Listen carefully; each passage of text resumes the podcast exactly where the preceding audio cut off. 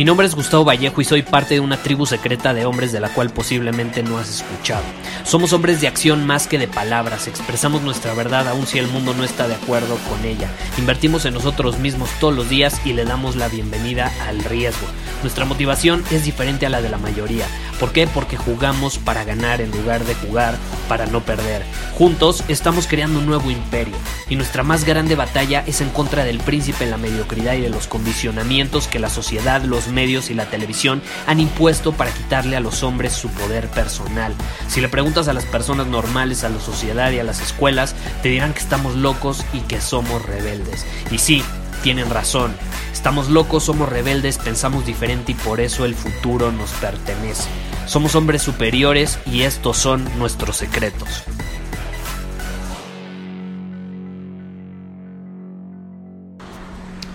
Hola, ¿cómo estás? ¿Cómo estás? Estoy aquí desde la playa grabándote este episodio.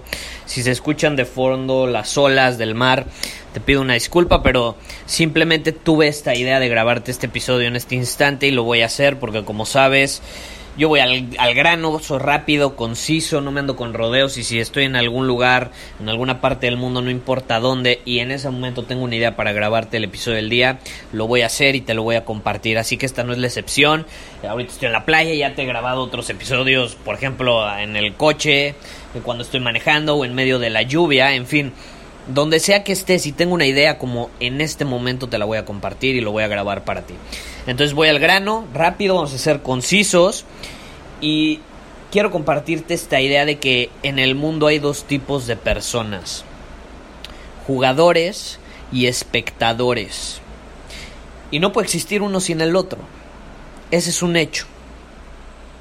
Y adivina qué, cada persona tiene la libertad de elegir ser uno de ellos y vamos a definirlos. Los jugadores, ¿qué tipo de personas son? Por ejemplo, los jugadores son hombres que actúan, son hombres de acción, hombres que están en constante movimiento, están de acuerdo con perder porque saben que eso significa que están cada vez más cerca de ganar.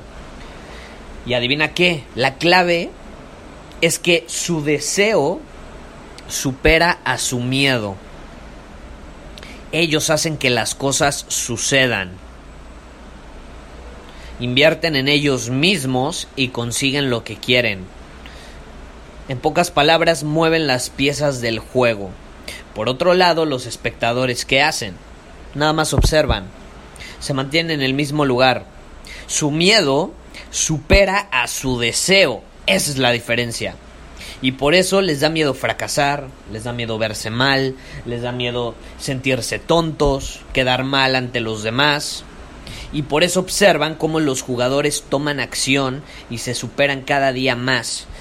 No sé si ya te había compartido en algún otro episodio esta como perspectiva, pero es importante que la entiendas porque hoy venía en el avión eh, leyendo, como lo hago constantemente, un fragmento de una de mis biografías favoritas y es la de Julio César y me recordó esta esta buena metáfora o analogía que consiste en ser un jugador o un espectador. Porque hay una diferencia entre uno y otro. Y además, al final del día, cada quien decide, ¿no? Tú puedes ser un jugador y mover las piezas del juego a tu favor, asumir la responsabilidad, o puedes ser un observador, puedes ser un espectador que deja que los demás muevan las piezas por ellos y entonces decidan su destino y su futuro. Un espectador tiene una característica y es que pospone para mañana lo que podría hacer hoy y eso le pasaba a Julio César, por eso se me vino a la mente porque estuve leyendo la biografía y no sé si lo sabías, pero Julio César fue un espectador hasta poco después de los 30 años. Ahora, ¿qué fue lo que cambió en él? Pues muy fácil.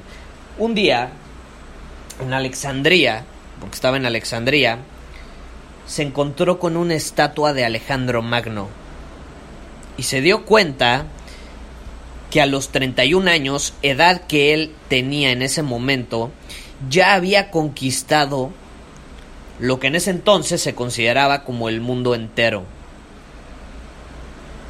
Alejandro Magno, ¿qué había sido? Había sido un jugador, había movido las piezas a su favor Y a esa misma edad, cuando de hecho él, él, murió, eh, Julio César no había sido jugador, era un espectador, no había hecho absolutamente nada. Y en ese mismo instante tuvo una realización que lo hizo, literalmente, arrodillarse mientras las lágrimas salían de sus ojos. ¿Por qué? Porque tuvo una realización que le permitió darse cuenta el tipo de hombre que había estado siendo. Y después de unos momentos de estar contemplando ahí la estatua de Alejandro Magno, Julio César nunca volvió a ser el mismo. Algo cambió, ¡pum! Inmediatamente. Tuvo una realización, un despertar. Sentía que había renacido, sentía que era alguien renovado. Por primera vez en su vida se dio cuenta que siempre había sido libre. Y que él era el único que podía tomar la decisión de ser un jugador. Y resultó ser que lo único que necesitaba para darse cuenta de ello era estar en un entorno indicado que lo inspirara a darse cuenta de ello. Y en ese instante, cuando todo cambió, se paró, siendo un nuevo Julio César, volvió a Roma decidido como un hombre superior, y el resto es historia, ¿no? Durante los próximos 26 años aproximadamente se dedicó a ser un jugador, convirtiéndose así en el romano más influyente de la historia. Y estoy hablando de algo que sucedió hace unos 2000 años. Y ahorita, 2000 años después, yo te estoy grabando un episodio sobre él. Seguimos hablando sobre él. Ahora yo te pregunto, ¿qué tipo de persona eres tú? Y yo ya sé perfecto cuál eres. No te hagas, ¿no? Eh, yo sé que tú eres un jugador, si no, no estarías escuchando este episodio. Entonces, ¿qué lección nos deja esto que te acabo de compartir? Número uno, elige jugador o espectador. Creo que ya te lo había compartido en otro episodio, pero no importa, hay que repetir a veces las cosas para que se nos queden marcadas. Eh, y número, número uno, jugador o espectador, tú decides. Número dos, si decides ser un jugador, necesitas estar en un entorno que te permita tener esa realización de que estás destinado a la grandeza. Porque a veces no basta con que tú mismo te, intentes convencer en el espejo que así es. Necesitas exponerte a un entorno donde hay personas o donde hay una energía que te dice que hay ciertas personas que ya lo lograron. Y entonces cuando te das cuenta que alguien ya lo logró, se vuelve posible. Por eso hoy yo estoy aquí, de hecho, en la playa. Porque viene un mastermind, un mastermind donde me rodeo de personas que están teniendo resultados increíbles. Muchos de ellos resultados que aún yo no he generado y que voy a generar y que estar rodeado de la presencia de esas personas me permite llegar ahí más rápido. Y viceversa, yo he logrado cosas que ellos no han logrado, que quieren lograr y entonces se van a inspirar en mí para llegar más rápido. Es mutuo. Yo en este momento viajé a la Riviera Maya a exponerme a una estatua. No es la de Alejandro Magno, metafóricamente es la estatua del Mastermind, un grupo de personas que me van a inspirar y me van a desafiar a llegar a donde quiero más rápido. Y cada que veo a mis amigos de mi mastermind tengo una realización. Mínimo una realización, así como la tuvo Julio César en su momento. Entonces, esa es la segunda cosa que quiero que te quedes con este episodio. Piensa en qué entorno puedo estar que me va a permitir tener realizaciones para llegar a donde quiero llegar más rápido, para conseguir lo que quiero conseguir más rápido, para que me dé cuenta de mi poder interior y que no solo yo me lo esté diciendo al espejo, sino que lo vean los demás, porque los demás son mi espejo. Si él pudo, ¿por qué yo no voy a poder? Pero algo mágico sucede cuando te rodeas de estas personas que todo cambia. Es, es una razón por la cual también creamos Círculo Superior. Puedes ir a círculosuperior.com y obtener más información ahí. Es como nuestro grupo Mastermind donde nos apoyamos, nos inspiramos, además tenemos un área de miembros donde accesa a contenido exclusivo que no comparto en ningún otro lado, ni siquiera en este podcast, en fin, creo que te puede gustar mucho si eres un jugador, porque ese grupo de personas es muy exclusivo, no queremos a miles, queremos un grupo exclusivo pero de jugadores, de hombres que mueven las piezas del juego. Pero bueno, ahorita ya me tengo que ir porque voy a ir a cenar. Te estoy grabando este episodio en la noche. Hoy fue un día muy ajetreado, pero mañana te grabo el siguiente episodio nuevamente desde aquí, desde la playa. Y te voy a mantener al tanto de todo lo que voy aprendiendo, las experiencias que voy teniendo. Y sin duda alguna estoy seguro que juntos podremos crecer, podemos desafiarnos a, hacerlo.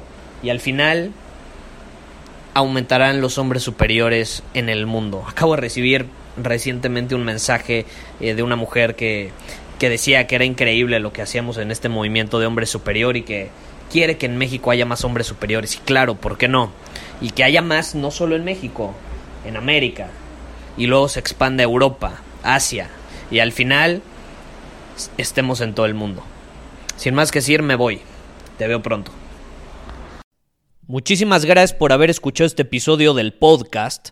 Y si fue de tu agrado, entonces te va a encantar mi newsletter VIP llamado Domina tu Camino.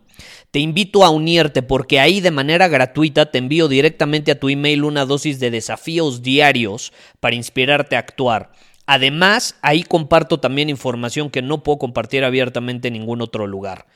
Y por si fuera poco, como suscriptor del newsletter vas a tener acceso anticipado a programas masterclass y eventos exclusivos que hacemos detrás de cámaras. Simplemente ve a mi Instagram, si no me sigues búscame como Gustavo Vallejo, envíame un mensaje privado con la palabra secreto, repito, la palabra secreto, y de ahí me encargo para que quedes registrado completamente gratis.